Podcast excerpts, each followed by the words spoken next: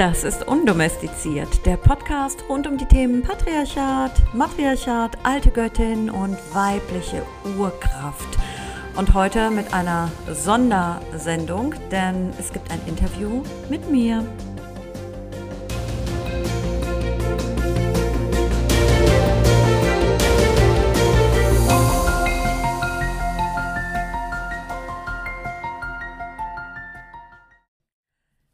Ja, hallo, ihr habt richtig gehört. Es gibt heute ein Interview mit mir.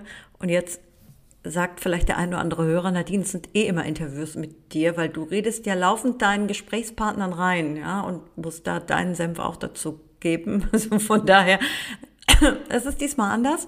Denn heute startet meine Crowdfunding-Kampagne. Und zwar geht es um mein Buch, an dem ich ja schon jetzt das länger schreibe und ich habe zum Glück einen Verlag gefunden, der das Buch veröffentlichen möchte. Das ist der Christel Göttert Verlag. Und ähm, der Verlag äh, finanziert die, ähm, die Produktion, den Vertrieb, das Lektorat. Allerdings ähm, wie er das vielleicht auch schon mitbekommen hat, ich habe da einen künstlerischen Anspruch.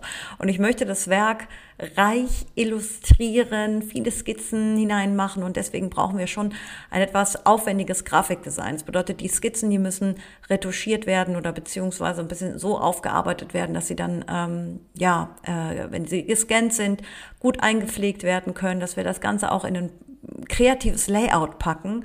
Also jetzt nicht nur Satz im klassischen Sinne, sondern dass es wirklich ansprechendes Buch wird, dass diese komplexen Themen, dieses ganze Patriarchat, Matriarchatsthema, Göttinnen-Thema, ich habe dafür auch wirklich Jahre gebraucht, um das alles zu kapieren, das mal in ein, ähm, ja, auch in Schaubilder zu packen. Dazu habe ich dann auch äh, meine sieben Lieblingsgöttinnen-Geschichten äh, genommen und die halt gegenübergestellt mit biografischen Geschichten. Also es ist schon wirklich ein sehr außergewöhnliches Buch. Und ja, wir brauchen noch ein Budget für Grafikdesign. Und in den Show Notes findet ihr den Link zu Start Next und ähm, da könnt ihr die Kampagne unterstützen. Und wir bitten euch nicht, ja, nur um eine Spende, ihr könnt natürlich spenden, ich würde mich riesig freuen. Ähm, mit jeder Spende seid ihr oder Unterstützung könnt ihr euch auch ein, ein Goodie aussuchen, je nachdem, wie eure Unterstützung ausfällt. Und da haben wir einiges. Wir haben natürlich das Buch als Vorbestellung und wir haben auch, also was ich euch anbiete, äh, gegen eine kleine Unterstützung gibt es einen Gruß an euch, an dich, an deine Freundin oder mit einem, äh, was, was du auch gerne mitteilen möchtest in diesem Podcast. Vielleicht gibt es ja eine Freundin, die du mal grüßen möchtest oder du hast eine spezielle Frage, dann immer her damit. Ähm, es gibt ähm, die Möglichkeit, bei einem Live-Event dabei zu sein. In Rüsselsheim haben wir eine Lesung. In Köln machen wir die Eröffnungsparty, die Launchparty von dem Buch. Da könnt ihr auch dabei sein mit eurer Unterstützung. Es gibt äh, Kunstdrucke mh, hm, von Göttin Demeter, von der Venus. Dann ähm, der Uterus.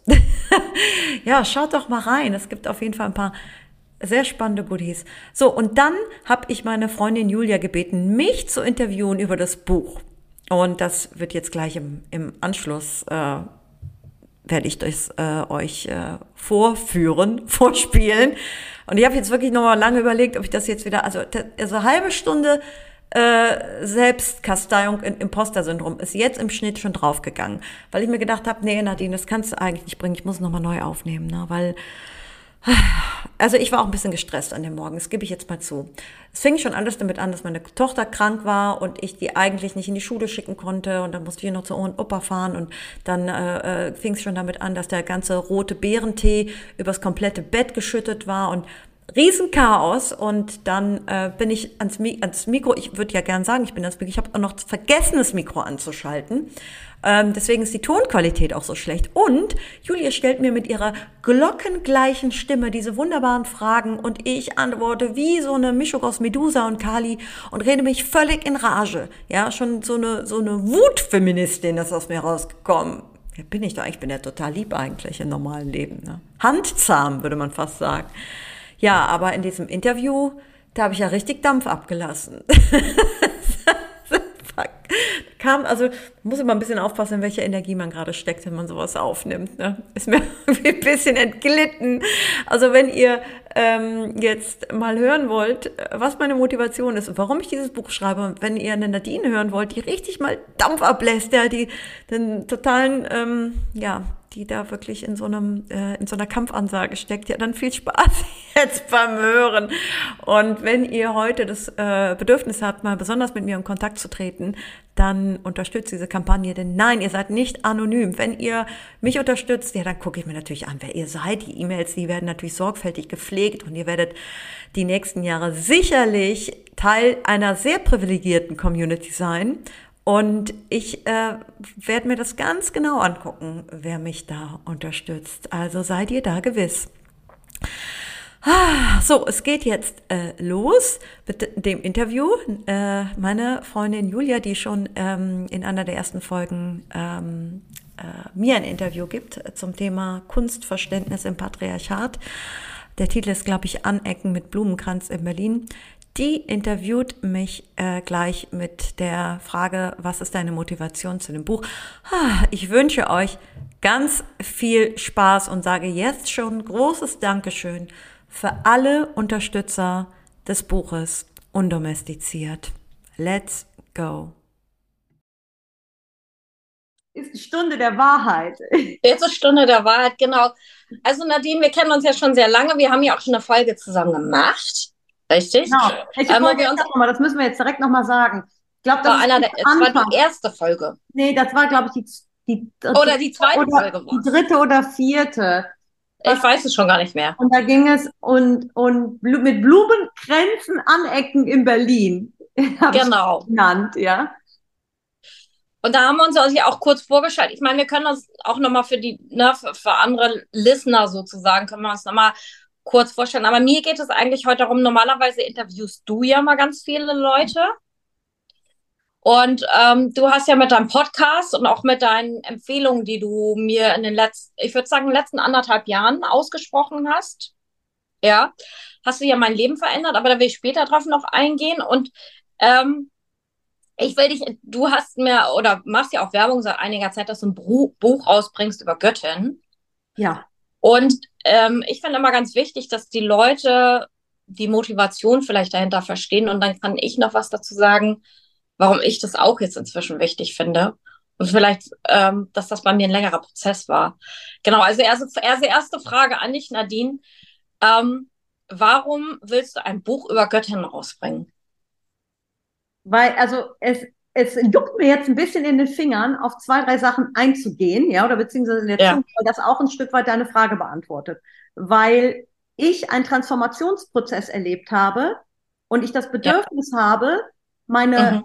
Freundinnen an diesem, an meinem persönlichen Erleuchtungsmoment äh, oder an meiner, an meinem kompletten Perspektivwechsel, der mich als Frau neu kalibriert hat, teilhaben zu lassen. Weil das aber nicht so eine einfache Rezeptur ist, wie ich schreibe mir jeden Tag zwei, zehn Sachen auf, für die ich dankbar bin und das verändert mein Leben, sondern dass es hier wirklich um einen krassen Perspektivwechsel sich handelt, mhm. braucht man ein bisschen mehr Tiefe und Einblicke und irgendwie eine Einführung. Du sagst, du hast dafür anderthalb Jahre gebraucht und ich kann das nur bestätigen bei fast allen Freundinnen, denen ich das von erzählt habe, die mir alle am Anfang gesagt, von Nadine, was soll ich denn mit diesen alten verstaubten Göttinnen? Was haben die denn mit meinem Leben zu tun? Mm. Eine moderne Frau und was die früher in Mesopotamien gemacht haben oder im alten Ägypten, das ist mir eigentlich egal, ja, weil meine, ja. Und das hat wirklich gedauert und dann haben die, dann habe ich auch diesen Podcast gemacht und einige haben mich echt angerufen und gesagt, ey, ich habe jetzt gerade noch mal die Folge, die Folge, die Folge gehört und jetzt habe ich's kapiert. Und ich muss sagen, bis ich es kapiert habe, hat es auch eine Zeit gedauert. Und die Bücher, die ich gelesen habe, ich meine, ich kann ja mal gerade so ein paar Stapel. Genau, wie viele Bücher würdest du denn sagen, hast du gelesen? Also, also die sehen ja auch das weiß ich gar nicht mehr, aber einfach mal, um dir das so zu zeigen, ja, das ist jetzt nicht so die ja. typischen Bücher, die so bei Spiegel Online-Bestseller mit so funkigen, coolen Influencern da drauf, die dann irgendwie, eh, be a goddess in five weeks and take the challenge. So ist es halt nicht. Und du hast halt hier, also ich meine, gut, das Cover, ne? Das heißt hier die Erfindung ja. total geiles Buch. Essays zu politischer mhm. Theologie. Klar, da denkt man, das wird jetzt die normale äh, Frau, die gerne bei Douglas einkauft, jetzt nicht unbedingt auch noch mitnehmen. Oder hier ja. der, weibliche Faden, allein schon das Cover lässt vielleicht nicht irgendwie das Beste vermuten, aber das Buch ist geil. Aber man hat jetzt ja. nicht Wert auf Design gelegt, ja. Da stehen, mhm. da stehen von Maria Gimbutas, ich weiß nicht, ihr kennst, das ist die Archäologin, die zum ersten Mal so Connecting the Dots verstanden hat, was das für Funde sind. So, ja. Mutterbilder, ja, ne, also das, da weiß man jetzt, also das sind halt Bücher, die sind, äh, das ist vielleicht ein bisschen mehr zeitgenössischer, weibliche Unsichtbarkeit, wie alles begann. Was halt auch wirklich super ist, ist äh, Kirsten Armbuster, Patriarchatskritik. Das ist eine Wissenschaftlerin, die dröselt nochmal alles auf. Aber du siehst. Das muss ich auch nochmal lesen. Das du siehst schon anhand dem Cover, die Frau ist auch echt wütend, ja. du siehst schon hier die Raketen, ja. Und, da, und die Überschriften, die haben schon in sich. Die Standard, das Standardgeschlecht des Menschen ist weiblich, ja. Prostitution ist die logische Folge des Patriarchats. Ähm, dann die heilige Liebe entzaubert, ja. Ähm, dann, was steht also, äh, äh, die Lüge, dass Mütter nicht arbeiten. Oder dann die ganzen Figürchen hier drin, mhm. was, wo, wo, die ganzen äh, archäologischen Ausgrabungen, wo was wie gefunden worden ist, mit irgendwelchen Landkarten und naja, ist ja auch wurscht. Jedenfalls, wenn ich gefragt werde, welches Buch kannst du empfehlen für mich so als Einsteiger, da war ich ein bisschen aufgeschmissen auch, weil ja, ja, man ja. muss sich ein bisschen Zeit nehmen dafür. Man muss da so. Ja. Und ich selber habe mich darüber geärgert, weil ich gedacht habe, das Thema ist so wichtig, ja. Das muss ja. irgendwie auch einfach zugänglich gemacht werden. Auch wenn vielleicht manche, die sich seit 30 Jahren damit beschäftigen, dann die Nase rümpfen und sagen, das ist jetzt irgendwie zu oberflächlich. Und ich bin ja Künstlerin und, ähm, und rede halt auch gerne oder habe auch was ja. mitzuteilen. Und für mich war es so irgendwie so ein, ein Bedürfnis zu sagen, ich möchte dieses Buch schreiben aus meiner Perspektive, was ich erlebt habe, als ich mich mit dem Thema befasst habe und möchte ja. illustrieren, so dass ich Dinge wie zum Beispiel Gegenüberstellungen von Patriarchat und Matriarchat, weil das eine ist linear, das eine ist zyklisch. Das kann man so toll auch grafisch einfach mal ah, zeigen, ah, ja, ja, ohne ja, verschiedene Landgarten da immer zu zeigen. Oder die, wie die Göttin zu einer dreifachen Göttin geworden ist, weil sie für die verschiedenen drei Phasen auch steht, die wir durchlaufen als Frau und die wir durchlaufen in unserer Gebärmutter und die wir durchlaufen im mhm. Jahreskreis, wie das miteinander verknüpft ist. Es liegt so auf der Hand, da mal ganz einfache Grafiken auch zuzumachen. Mhm. Mal abgesehen, dass ich auch immer diese Göttinnen-Geschichten toll finde und dazu auch Illustrationen habe, wie die Göttin dargestellt wird. Und ich würde das ja gerne auch in so einen modernen Kontext setzen. Modern im Sinne von erstmal so gemalt, dass es vielleicht auch so einen modischen Anspruch hat und vielleicht auch eine moderne mhm. Frau anspricht, einfach optisch und modern im Sinne von ähm, einfach zu lesen, weil Bilder vermitteln ja auch etwas. Ne? Ja, ja, ja. Und genau. ich meine, Symbole haben ja auch eine wahnsinnige Kraft, auch sage ich jetzt mal. Ne? Total. Ja. ja. Wenn du jetzt, also im Grunde genommen möchtest du sozusagen dann, ich sag jetzt mal, ein Einsteigerbuch schaffen, das einfach erstmal anregt zum Nachdenken, also, also so, und deine Geschichte erzählt, was es mit dir gemacht hat. Ja und im, im, Grunde genommen den Frauen was an die Hand zu geben, dass sie sich mit dem Thema generell erstmal beschäftigen. Ganz genau. Und dann, ich meine, ich habe das selber auch gemerkt, also man, wenn man sich wirklich mit dem Thema beschäftigen will, ähm, kommt man nicht darum herum, sich auf wissenschaftliche Sachen mal reinzuziehen, sage ich jetzt mal. Und, und manches ist davon auch äh, relativ, ich sag mal, relativ dröge, ja, und manches ist irgendwie, ähm, äh, ich sag mal, auch vielleicht den für einen Otto Normalverbraucher auch nicht so zugänglich. Insofern finde ich das äh, finde ich das ganz toll, dass du das machst, weil ich glaube gerade auch, wenn etwas sehr visuell ist, ähm, können wir viel mehr Menschen beziehungsweise Frauen können, aber wobei auch Männer da nicht von ausgeschlossen sind, ja. Ähm, genau. Ja, also Geht nur mit den mal, Männern. Können, ja. können dann erfasst werden und ich, ich glaube auch, dass zum Beispiel jetzt nur mal so auf gerade moderne oder gerade aktuelle Dinge eingehend. Ich, ich glaube, der Barbie-Film ist halt auch so eingeschlagen, also bei wirklich so vielen, also entweder es ist love, You Love It or You Hate It, ist ja, ja dieser Film, so, ja, ne? ähm, weil er sehr einfach die erzählt oder, oder visuell beschreibt, wie die Situation gerade ist. Erstens das, ja, einfach mal auch, dass es ein Film geht um, erstmal um, es geht um einen Film von der Frau, die jetzt mal nicht auf der Suche nach dem Prinzen ist, ja, oder nach der ja, ja, ja. Liebe oder die irgendwie, sondern es geht darum, einen Film komplett aus weiblicher Perspektive zu erzählen und mhm. dann auch dieses, diese Gesellschaftskritik, die da drin steht, lustig zu verpacken und skurril zu verpacken, weil normalerweise hast du feministische Filme, ja, ja, ja. die willst du dir ja eigentlich nicht angucken, ja. Da geht's ja. nur um Probleme, um Leid und um Hass und um Gewalt und dann am Ende brennen die beiden Lesben durch, ja, und machen irgendwie. Ja, ja, ja, genau, ja, ja, genau, ja. ja. Das sind so die Filme, die so als feministisch gelten und deswegen, man will schon gar nichts anfassen, was feministisch ist, weil das ist ja schon von unserer Gesellschaft ganz klar in die Kategorie unsexy gepackt. Das ja, ausgerechnet ja, also Barbie, ja, die schönste Prototyp aller Zeiten, die ja denn deswegen ja auch Hassfigur gleichzeitig ist. Ja, ja, genau. Dass die jetzt zu einer Feministin wird, weil die auf einmal im Patriarchat landet und dass wir auf einmal das Patriarchat nicht als naturgegeben ansehen, weil es ja auch die Barbie-Welt dagegen übergeht, ja, also jetzt nicht ja, ja. Patriarchat, das ist dann irgendwie auch, das ist auch sehr clever gemacht, weil so eine Barbie-Welt kann man ja dazwischen. Wenn wir sagen, im Matriarchat was anderes, sagen alle, aber das kannst du nicht beweisen, das ist ja, eine, ja, genau. eine Verschwörungstheorie. So, aber bei einer Barbie-Welt kann keiner sowas sagen, weil es ist ja sowieso eine Utopie, ja. Genau. Aber es lädt halt zum Perspektivwechsel ein. Und das genau, und das fand ich auch mit am wichtigsten. Und ich habe auch äh, festgestellt, dass viele Männer zu dem Zeitpunkt endlich mal begriffen haben, dass wenn wir uns auf die Straße bewegen, nur als Perspektivenwechsel, dass wir als Frauen jeden Tag einer Gewalt ausgesetzt sind. Dass wir nie wissen, wenn, ja. ne, wenn wir das Haus verlassen, werden wir belästigt, werden wir vergewaltigt, werden wir.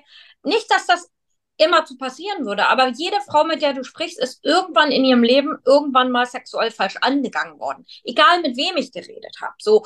Und dass wir allein wenn wir abends durchs Dunkle gehen, nie das Gefühl von Sicherheit haben. Das ist einfach Teil unseres, so wie wir eben aufgewachsen sind, wissen wir schon. Wenn wir auf uns auf die Straße begeben, wissen wir, okay, jetzt setze ich mich dem öffentlichen Raum aus und in dem, und manchmal ist es ja sogar auch der häusliche Raum, dann habe ich mit, dann droht mir Gefahr in irgendeiner Form, könnte mir drohen. Ja, und das, aber der Trugschluss ist ja, und das ist ja das, das Wichtige, dass wir verstehen müssen, dass das nicht naturgegeben ist, weil viele, nee, genau.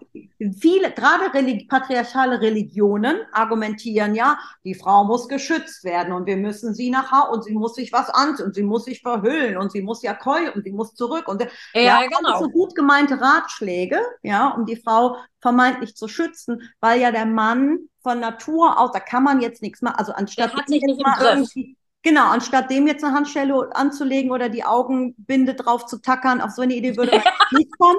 Ähm, äh, das ist ganz klar, dass, den, dass man den, dessen Radius jetzt nicht eingrenzen muss. Ja, es ist klar, es muss die Frau muss einge, damit sie jetzt nicht äh, noch gar geschändet wird. Ja, das kommt ja, ja genau. Ganze heilige Sexualität, was alles drumherum ist.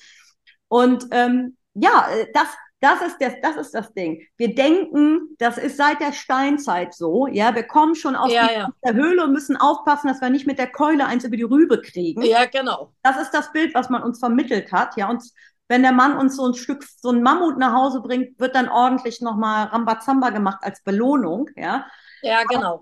dass das überhaupt nicht der Wahrheit entspricht, da auf so, so eine Idee sind wir gar nicht gekommen. Ne? Nee, genau. Also ich, ich muss auch sagen, da wollte ich auch noch mit dir drüber reden was hat denn für dich der Perspektivwechsel? Also du hast, äh, also äh, ich sage jetzt mal, du hast dich mit dem Thema beschäftigt, hast festgestellt, es gab irgendwann einen Urzustand, wo Männer und Frauen ganz anders miteinander umgegangen sind. Ne, ich sage jetzt auch eine Form von par paradiesischen Zustand. Gibt es auch immer noch matrifokale Gesellschaften sogar, wo das heutzutage noch ist. Ja, sind aber sehr klein oder teilweise nur indigene Völker, aber auch teilweise in China gibt es noch welche. So und dann hast du festgestellt, ah ja, das war ja so, also das war jetzt nicht früher, äh, es gab einen Zustand, also einen Zeitpunkt, da war das nicht der Zustand. Und dann Männer und Frauen ganz anders miteinander gelebt und die Frau ist sogar ähm, bewundert worden, sie war im Zentrum.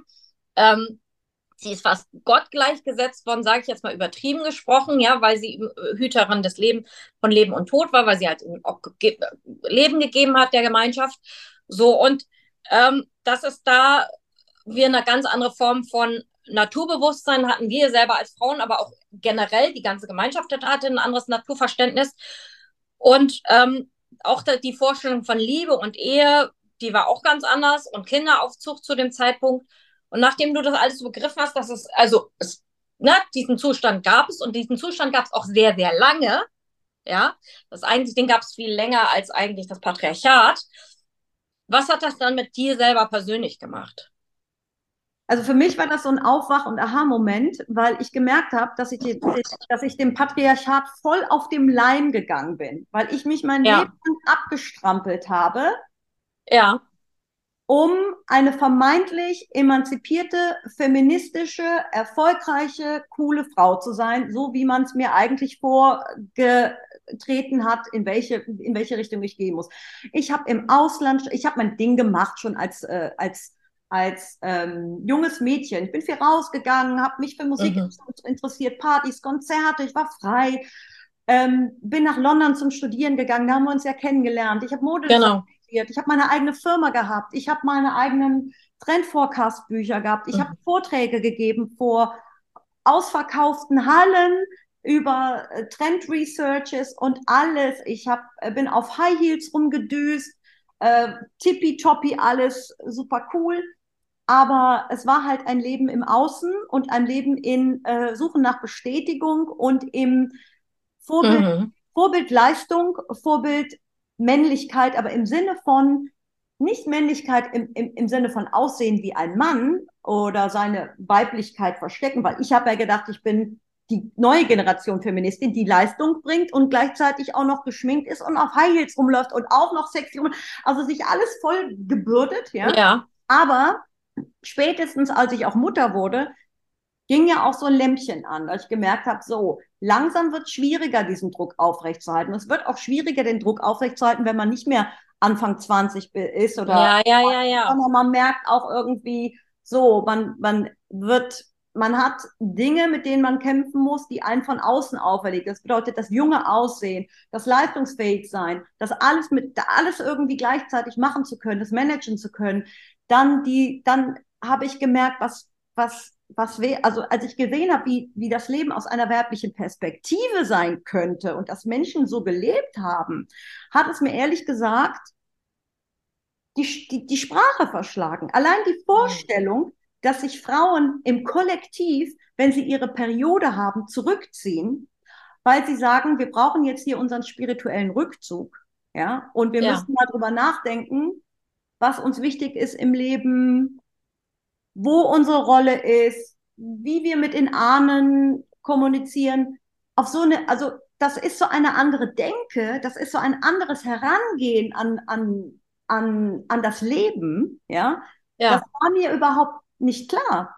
Und es geht hier nicht darum, nur zu sagen, oh, das ist hier so ein Spiritrip, ja, sondern die, dieser Aspekt, ja, der war wirklich wichtig und er hat Menschen erst zu Menschen gemacht. So sind die ersten Kalender entstanden. Ja, die, die, mhm. dieser Zyklus, der synchron ist für den Mond und dass man diese 13 Mondjahre, dass man sich darüber im Klaren war, wann, wo, welche Rituale gefeiert wurden. Da war die, die Frau, war dort der Dreh- und Angelpunkt. Auch nicht, haben alle wild rumgerammelt wie die Bekloppten, weil den Frauen waren völlig klar, ja, ja, ja, bedeutet, wenn sie schwanger werden und dass sie durchaus auch sterben können. Und sie waren sich ihres Körpers und ihrem Körpergefühl absolut bewusst und im Klaren diese Connection mit diesem, mit dem Leib, was das Wort auch bedeutet, nicht Körper, sondern Leib, ja, dass man da ja. Sinne hat, die man spürt, dass, dass dieser Körper etwas, auch etwas Heiliges ist, den man hat, den man bekommen hat, um das Leben in vollen Zügen auch mit allen Sinnen zu begreifen und auch mit aller Kreativität das ist so ein anderer Denkansatz und deswegen braucht man auch eine Zeit, um da reinzukommen. Mhm. Und deswegen dauert es, weil es ist nicht äh, das Gegenteil vom Patriarchat nach dem Motto, das ist, nee, nee, Gott, nee. das ist dann Gott und der Herrscher nur mit Rock, ja, und der nimmt dann ja. und der sagt dann, jetzt reicht's mir und alle Schwänze ab, ja, sondern ja, ja, ja. es ist halt ein komplett anderes Denken. Es ist ein egalitäres Denken, weil aus den Körpern der Frau kommen alle Menschen, Männer und Frauen, behindert oder Intelligenzbestie, schwarz oder weiß, trans oder äh, äh, macho. Sie kommen alle da raus. Ja, und da, das, das ist etwas, was man geschätzt hat. Mhm. Das ist ein ganz anderer, also für mich war das ein komplett anderer Stelle und ich habe mir echt gedacht, allein schon die Tatsache, dass ich Ewigkeiten die Pille genommen habe, nur um meine Tage nicht zu bekommen, dass ich richtig durchgeackert habe, wenn ich auch meine Tage schlimm hatte, Ja, ja, genau. Angst hatte, von irgendjemandem schwanger sein zu können. Oder Angst hatte, vielleicht von dem falschen Mann schwanger sein zu können. Oder Angst hatte, vielleicht gar keinen Mann zu finden, mit dem ich vielleicht eine Familie, diese ganzen Themen, die total, die uns auf so einer parallelen Spur ständig Ressourcen von uns klauen. Der Konkurrenzkampf zwischen Frauen, die, oh, wie sieht die denn aus? Aber die redet aber zu, und die hat aber einen dicken Arsch. Dieses ständige Vergleichen, was Ja, wir ja, genau. bekommen haben, weil das einzige Möglichkeit seit Jahrtausenden für uns überhaupt gesehen zu werden oder nach oben zu kommen, ist durch einen Mann. Deswegen dieser ständige Konkurrenzkampf und Neid und, und mangelnde, mangelndes Solidarität auch, ne? mangelnde Solidarität, dass das alles dadurch kommt, was wir uns alles weggenommen haben. Ja? Das Ja. habe ich erst dadurch in dieser Dimension erstmal begriffen. Ja, Mhm. auch das kollektive Kindererziehen. Also es gibt eine Anthropologin, die heißt Sarah Hurdy, die hat das wissenschaftlich nachgewiesen, dass der Mensch sich überhaupt so entwickeln konnten, ähm, auch vom Gehirn her, weil die, die Mütter in einem Kollektiv, Alloparenting heißt das, dass die Mhm. Mütter darauf geachtet haben, dass die, Min dass die Kinder im Kollektiv erzogen worden sind. Ja? Ah, ja, ja. weil es einfach, der, der Mensch braucht als einziges Säugetier so viele Ressourcen So ist eine Aufmerksamkeit. Ja, und ja, ja. Aufmerksamkeit, bis der selbstständig ist. Ja, Mhm. Das ist ein, ein evolutionärer Kraftakt, dass die Mütter, das ist, das ist eine, das ist eine Kooperationsarbeit. Deswegen macht eigentlich auch, sage ich mal, diese, diese ganz kleine Familie, Vater, Mutter, Kind, eigentlich gar keinen Sinn. Ja. eigentlich nicht gesund. Und so viele Frauen, auch Männer, leiden darunter total. Ja, Ja, für ja, die- ja, ja. für die Männer ist es halt auch, ja, also die einzige Möglichkeit, noch an, an die weibliche Ressource zu kommen, ja, ist diese feste Familie. Wenn man ihnen das auch noch wegnimmt, dann sind sie ja, nimmt man ihnen auch das Boden unter den Füßen. Deswegen haben die auch so, so eine Angst. Aber die Vorstellung, dass da ein Kollektiv ist, zu dem man immer kommt, ja, wo jeder für jeden sau sorgt, weil man eine Gemeinschaft ist oder eine größere Familie, das äh, nimmt schon ganz schön viel Druck auch von den einzelnen Müttern, weil es bleibt Ja, ja, ja. hängen. Und natürlich sind teilweise auch die Kinder traumatisiert, weil die haben genervte Eltern, Eltern, die einfach überfordert sind, die keinen Bock mehr haben, die auch mal die Kinder irgendwie, Ja, ja, ja. die irgendwie ihre persönlichen Probleme mit reinbringen, ihren eigenen Burnout, ihre eigenen Krisen, die Anforderungen von einem modernen Leben. Das kriegen die Kinder ja automatisch ab. Ja. Und. Hast du das Gefühl, also weil ich, ich stelle bei mir halt fest, dass ich so unterschiedliche Phasen durchmache. Seitdem ich, also ich, äh, ich kann es nur wiedergeben mit, ich habe so jetzt so eine Art Weltwissen oder ich habe jetzt mir äh, mich so tief in die Materie ein, eingelesen, dass mir vielmehr immer wieder auch Zusammenhänge, also wie Schuppen von den Augen fallen. Und ich habe auf der einen Seite habe ich für mich persönlich durchgemacht, dass ich sehr viel Wut habe. Wut Mhm. auf das System. Also, und das muss ich nochmal unterscheiden, nicht auf Männer, ja. sondern auf das System, in dem auch Männer gefangen sind. Mhm. Das ist das eine.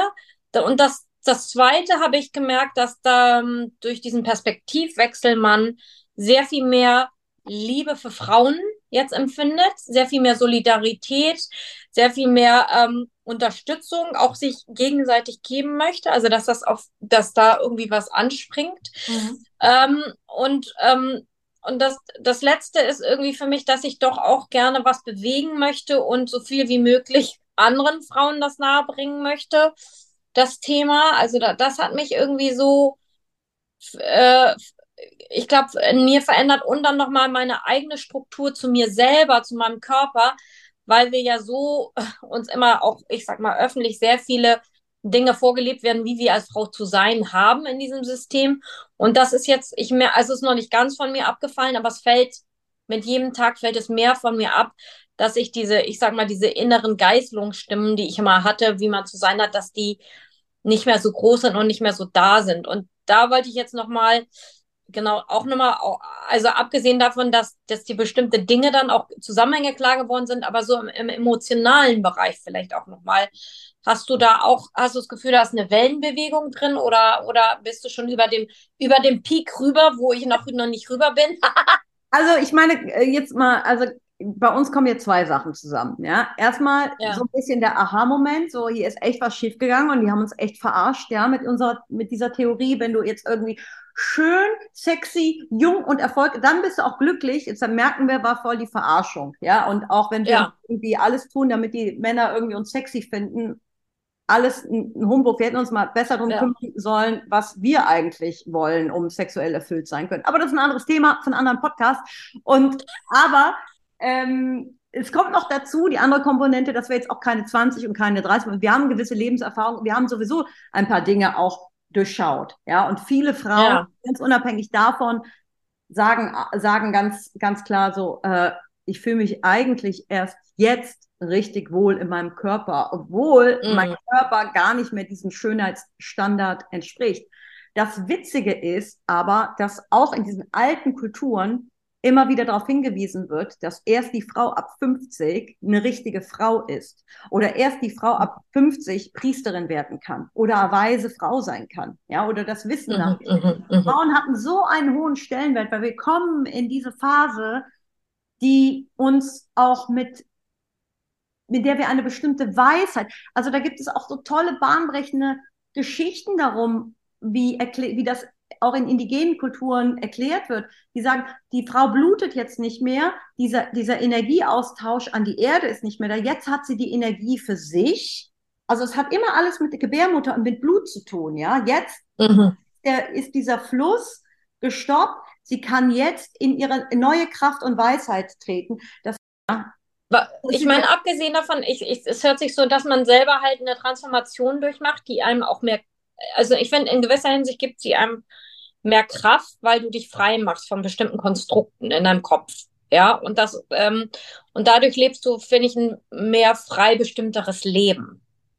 Ja, aufgrund dessen, dass du sagst, naja, ich muss dem Ge Gesellschaftsbild nicht folgen und ich kann halt nur aus eigener Erfahrung sprechen. Ich glaube, dass ich intuitiv ähm, schon immer einen wahnsinnigen Freiheitsdrang hatte. Ja, also ich, ich bin da auch äh, ganz ehrlich, also allein auch wie du, ne, nach London gegangen, ich habe mir auch einen kreativen Beruf gesucht, obwohl ich schon damals wusste, der passt nicht unbedingt ins System rein. Und wenn ich den wähle, dann, dann äh, werde ich vielleicht nicht so viel verdienen, wie wenn ich Rechtsanwältin oder BWLerin werde. Jetzt hast du ja so mal hart gesprochen, ja.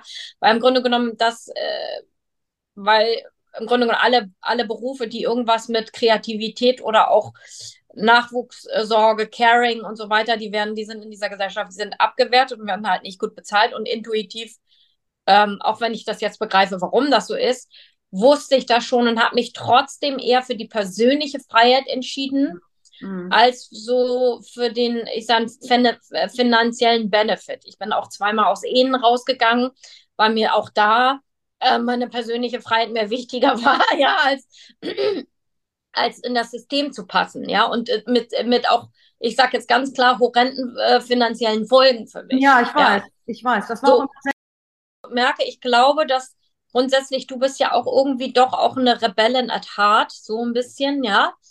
Auch schon, finde ich, immer gewesen. Die Frage ist, ob man einfach dann natürlicherweise irgendwann in seiner Menopause, sage ich jetzt mal, sein Awakening da kriegt, so oder so.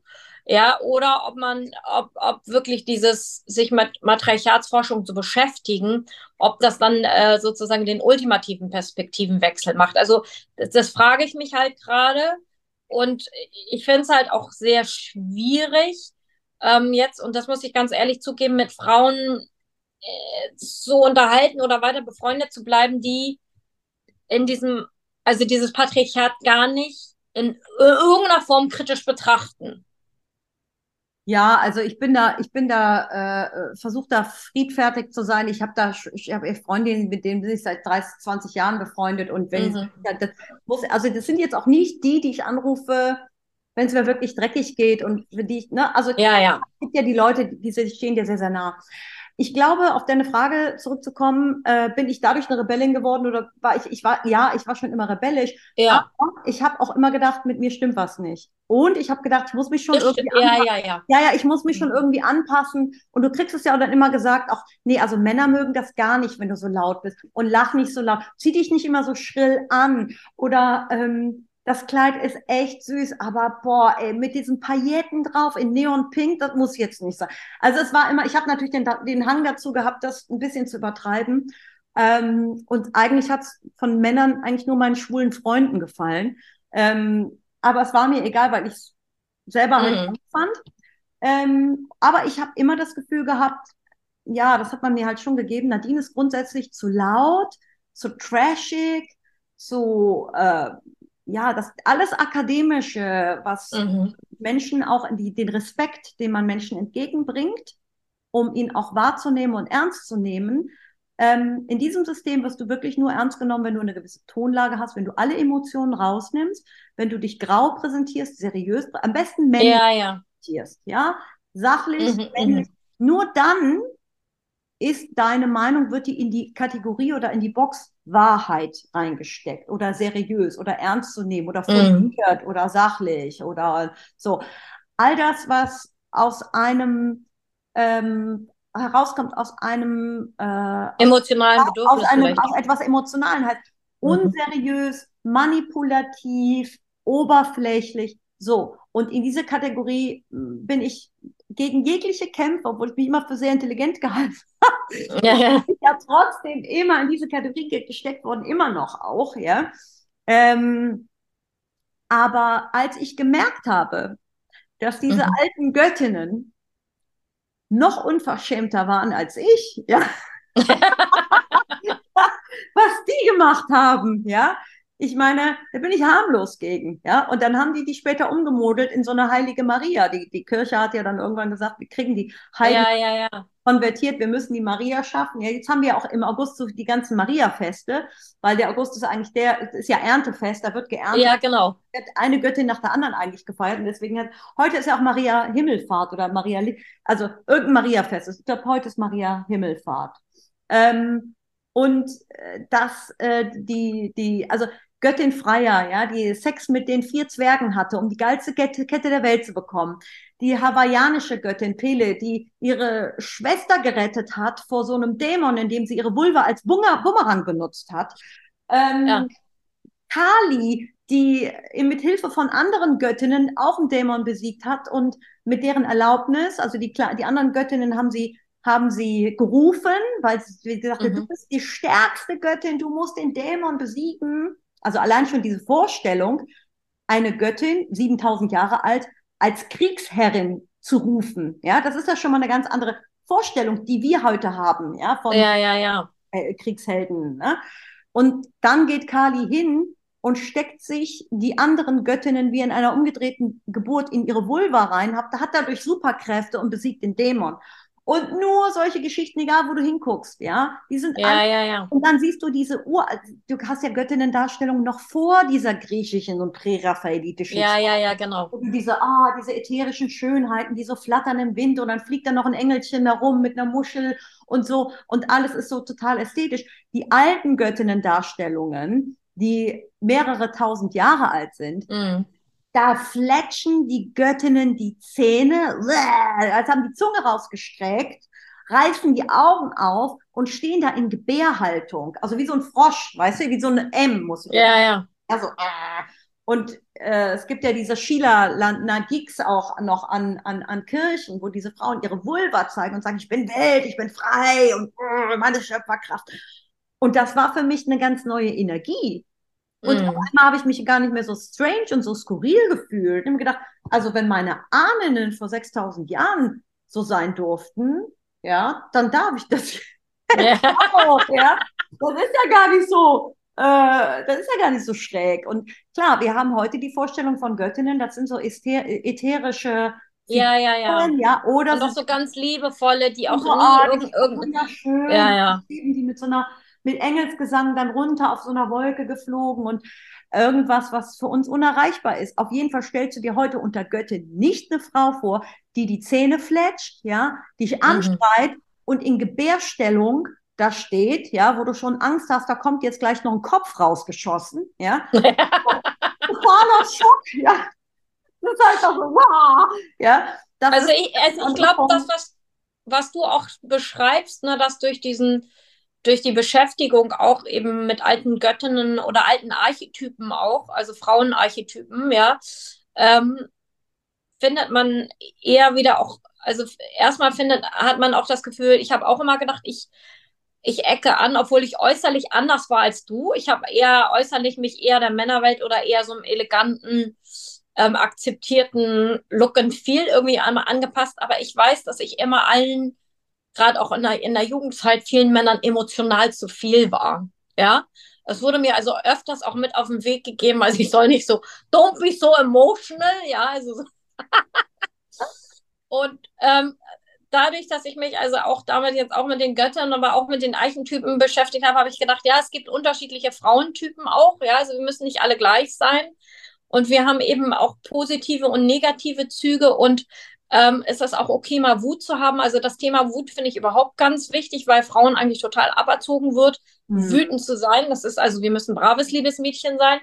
Ähm, und die, die lasse ich jetzt auch bewusst ab und zu mal raus, diese Wut. Ja, also, und das, also das ist, das ist auch so ein neues Erlebnis für mich so jetzt, da also damit sich äh, zu beschäftigen. Und ich habe halt auch gemerkt, dass man äh, auch unterschiedlicher selber als Frau, ne? also man ist nicht nur eine Göttin, sondern man hat Aspekte ja. unterschied unterschiedlicher Göttin oder unterschiedlicher Art Archetypen. Ja, ich habe ich habe was sehr mütterliches beispielsweise, aber gleichzeitig habe ich auch ähm, äh, habe ich was sehr Weises auch an mir, also so, ne, also dass man da über so auch Überschneidungen irgendwie hat. Also das, das fand ich jetzt auch nochmal so ganz, ganz spannend. Und für mich, ähm, und das ist vielleicht das, das Hauptmerkmal, das wollte ich dich jetzt auch noch fragen, was ich gemerkt habe, dass ich eine viel größere Anbindung jetzt habe an die Natur. Ja, ich auch. Ich bin da vorher, konntest mich, brauchst du mich gar nicht in den Wald zu schicken, ja. Und vielleicht ja. ist der Wald auch gar nicht so mein, obwohl ne, wir sind ursprünglicher Waldwesen und wir hatten Waldgötter und mhm. Waldreligionen, die sind uns ja dann auch äh, durch die Religion weggenommen worden. Ja, die, ja, die sind ja überdrückt worden mit den Religionen aus, aus der Wüste. Ja, genau. Die uns als neue heimische Religion verkauft wurde. Ja, aber ich, ich meine, manchmal ist auch ganz, ganz wichtig, wenn man, wenn man seine Wurzeln oder Ahnen auch betrachtet. Bei mir ist es auch nicht unbedingt der Wald, sondern ich merke doch, dass es bei mir eher so äh, Südfrankreich äh, das Meer ist. Also manchmal ja, ist es auch mal ganz gut, ne, da mal zu Mir gucken. ist es auch das Meer. Ich war ja, ja, jetzt in Holland in dieser Desasterurlaub, wo es nur geregnet hat. Es war arschkalt, ja. Ich bin ja. trotzdem, ich bin jeden Tag ins Meer gesprungen. Ich habe es geliebt. Egal wie es geregnet hat, wie kalt es war. Ich brauche mhm. das Meer. Ja. Und dann ja. ist es richtig, dass ich mich zurückverbinde. Am Meer ja. ich mich zurück. Absolut. Ich bin so ein Meeres. Ja, genau. Und, und da, und da habe ich, also das merke ich, dass ich jetzt auch ist so langsam, da hätte ich früher mir vielleicht nicht so Gedanken gemacht. Ich, also ich überlege jetzt auch mehr bei Sachen fürs Essen oder Sachen oder Kosmetika, wo ich mir früher nie Gedanken darüber gemacht habe. Was kann ich benutzen, dass die Erde nicht so belastet? Also ich kann es gar nicht anders beschreiben. Ich habe absolut, und das hat ähm, es, es hat Auswirkungen auf alles. Ich meine, das führt jetzt auch zu weit und in die Tiefe, aber allein schon hier mit, mit äh, Hildegard von Bingen, die hat ja nur Seidenkleider getragen. Und dann ja. hat, man, hat, man, ihr dann angekreidet, sie wäre dekadent, äh, für eine Nonne, das gehört sich nicht. Aber dieser Frau war absolut bewusst, welche Frequenz oder was Materialien mit deinen Bakterienstämmen auf der Haut macht und dass das auch wiederum Lebewesen sind, die, die dich bevölkern, ja. Und das, äh, ja, ja, ja, wenn wir dieses ja. Wissen hätten, da würden wir uns zehnmal überlegen, ob wir wieder das hundertste Synthetikteil bei H&M kaufen. Genau, ich habe noch eine, sozusagen eine oder zwei, vielleicht hast du ja auch noch Fragen, aber ich habe noch eine Frage, weil ich habe, das habe ich neulich gehört, auch an einem Podcast, und zwar, ähm, du bist die Antwort der Gebete deiner Ahnen.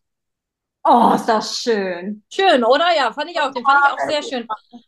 Fand ich sehr schön. Und, und wenn du jetzt darüber nachdenkst, ähm, was meinst du, was für, was für ein Gebet da erhört worden ist? Also sag jetzt mal. Also ich muss sagen, ich habe die Ahnen, also das ist jetzt fast, also mir ist es fast unangenehm, darüber zu sprechen, weil ich denke immer, die halten mich für bekloppt. Ich habe darüber nie gesprochen.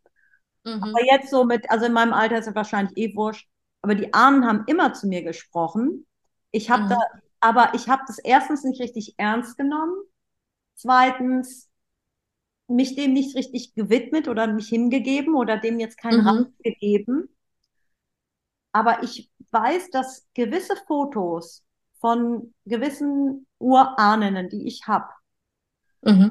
da bin ich richtig dran hängen geblieben und nachdenklich geworden. Und als ich dann angefangen habe zu recherchieren, welche Biografie dahinter, Ja. habe ich gemerkt, welchen Auftrag ich habe. Das ist ganz komisch. Mhm. Das ist ganz komisch. Ja, also weil ich, also ich habe auch so, ich, also ich habe, ich, komischerweise, ich habe mich eigentlich nie so für meine Ur, also ich meine, gut, auf der mütterlichen Seite schon, aber ich habe mich gerade noch für meine Großmutter interessiert, aber nicht für meine Urgroßmütter. Und ich merke, dass das jetzt auf einmal kommt, dass ich da ein Bedürfnis habe, über die zu sprechen. Was für Frauen waren das? Äh, was für Leben hatten die? Ähm, und ähm, äh, teilweise spürt man ja auch in sich, was waren vielleicht deren Traumata oder Probleme in ihrer Generation, ja. Und ähm, das ist etwas, damit will ich mich jetzt zumindest für die also nächsten Wochen so ein bisschen weiter beschäftigen, weil ich so ähm, mir auch so sage, ja, ich würde auch ganz gerne wissen, was für eine Antwort ich auf deren Gebete bin. Aber ich weiß ja, also ich habe nur unterschwellig spüre ich da manchmal was. Aber ähm, das, dem möchte ich, dem möchte ich mehr nachgehen, sagen wir mal so. Das ist irgendwie, äh, das ist irgendwie das eine, was ich jetzt äh, auf dieser Spurensuche, auf der ich irgendwie bin. Und ich muss auch äh, sagen, dass ich glaube, dass mein Leben aufgrund dessen, dass, dass du mich da eingeführt hast und dass, dass ich mich da jetzt mit beschäftigt habe, sich fundamental ändern wird. Ja, das glaube ich auch. Also das, das sehe ich sehe den Prozess ja fast bei dir. Also ich hoffe, dass es sich bei mir genauso radikal verändert, aber gewisse Dinge muss man dann vielleicht auch bereit sein, loszulassen. Und du bist dafür Mhm. bereit. Ich bin vielleicht noch in anderen Lebensphase und ich muss noch Dinge, muss noch in äh, für mich, auf mich warten noch andere Aufgaben.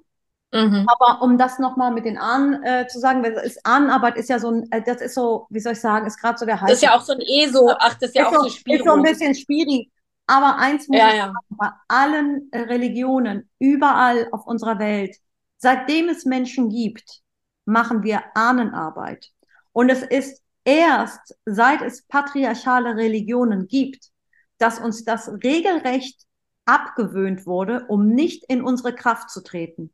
Es geht ja, und ich sage das jetzt auch total polarisiert und ich mache mir damit keine Fre Freunde, in Mhm. patriarchalen Vaterreligionen geht es um Gehorsam. Ja, und da geht es darum, Regeln Ja, ja. einzuhalten und die Herde, also die Schäfchen, äh, schön hier ans Laufen zu kriegen. Es ist da nicht gewünscht, dass sich Menschen mit ihrem Sinn auseinandersetzen, indem sie sich mit Ahnen, ihren Ahnen verbinden, um zu gucken, wo Ja, die Lebensaufgabe. Ja, das war aber, ja.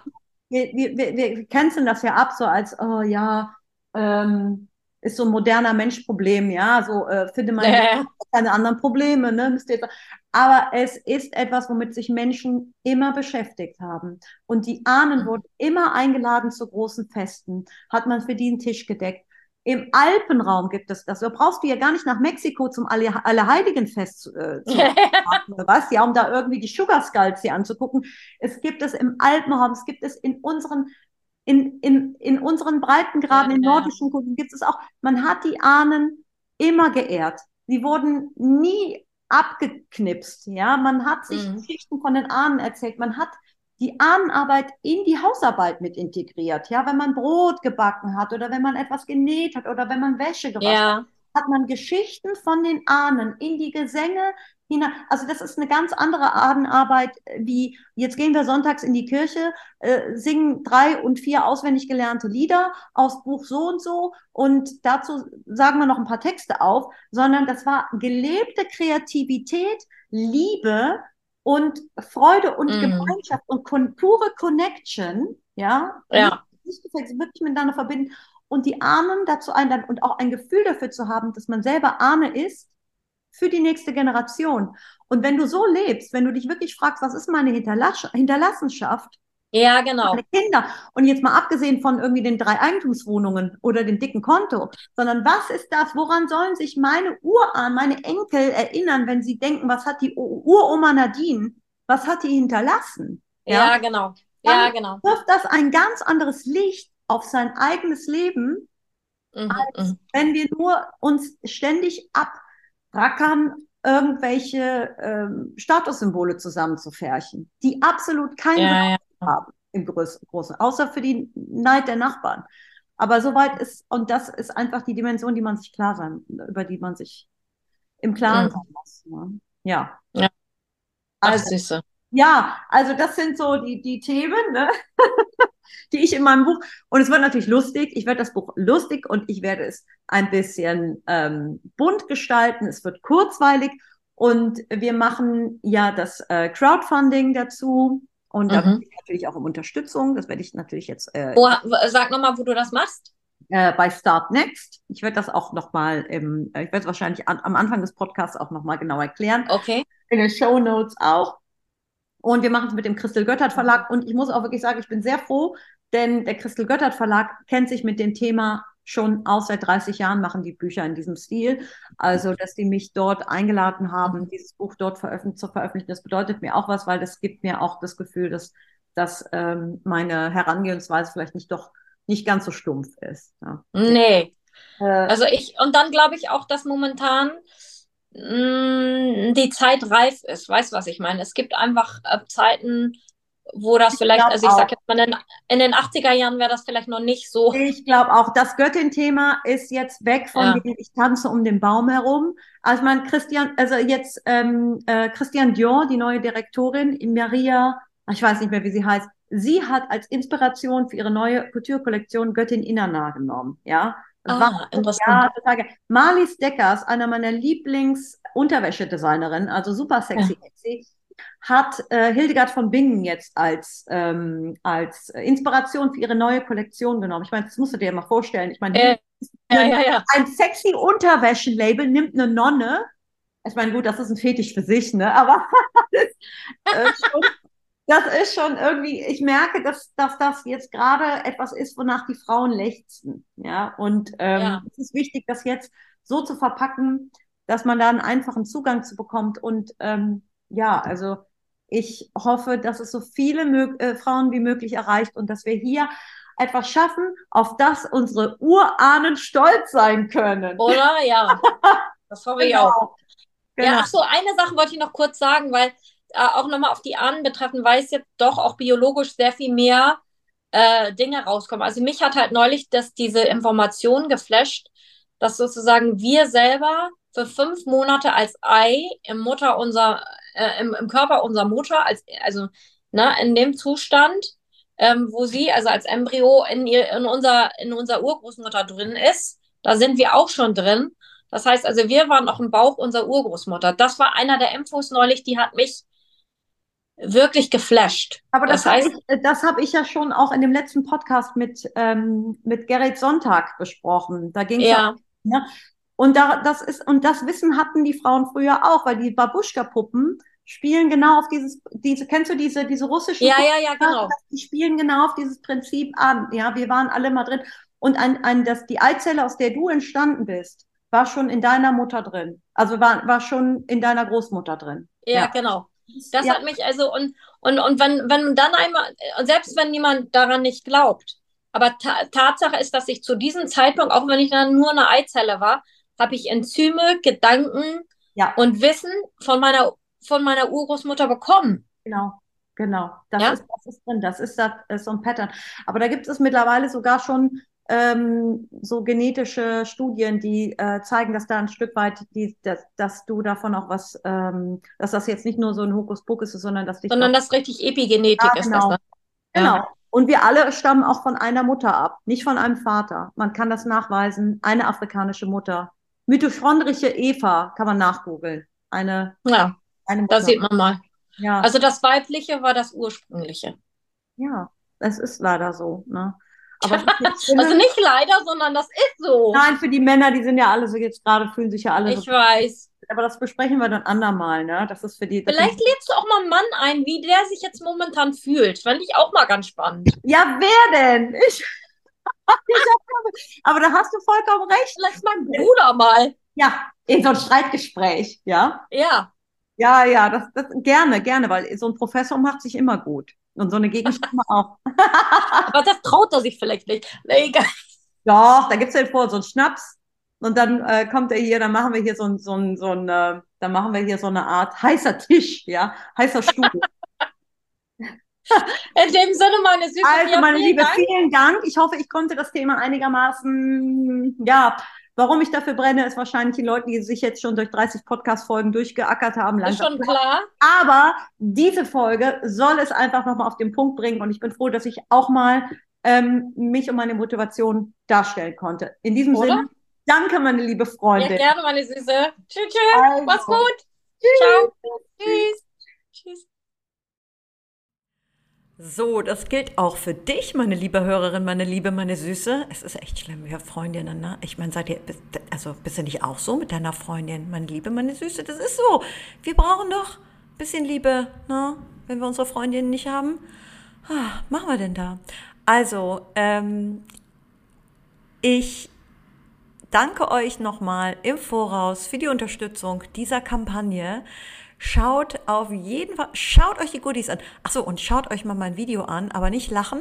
Ja, ich habe mir da wirklich auch einen abgebrochen, darüber sind, darauf sind wir gar nicht eingegangen. Aber ich habe ein super Special-Video gemacht mit einer Filmemacherin, der Jule, und ich möchte an dieser Stelle auch noch der Jule danken, äh, die sich mit mir äh, durch diesen ganzen Schnitt gequält hat. Das werdet ihr dann auch sehen. Also, ähm, und ja, ich wünsche euch erstmal jetzt einen schönen Tag und Gebt mir gerne Feedback und ich hoffe, wir sehen uns spätestens bei der Book Lounge Party.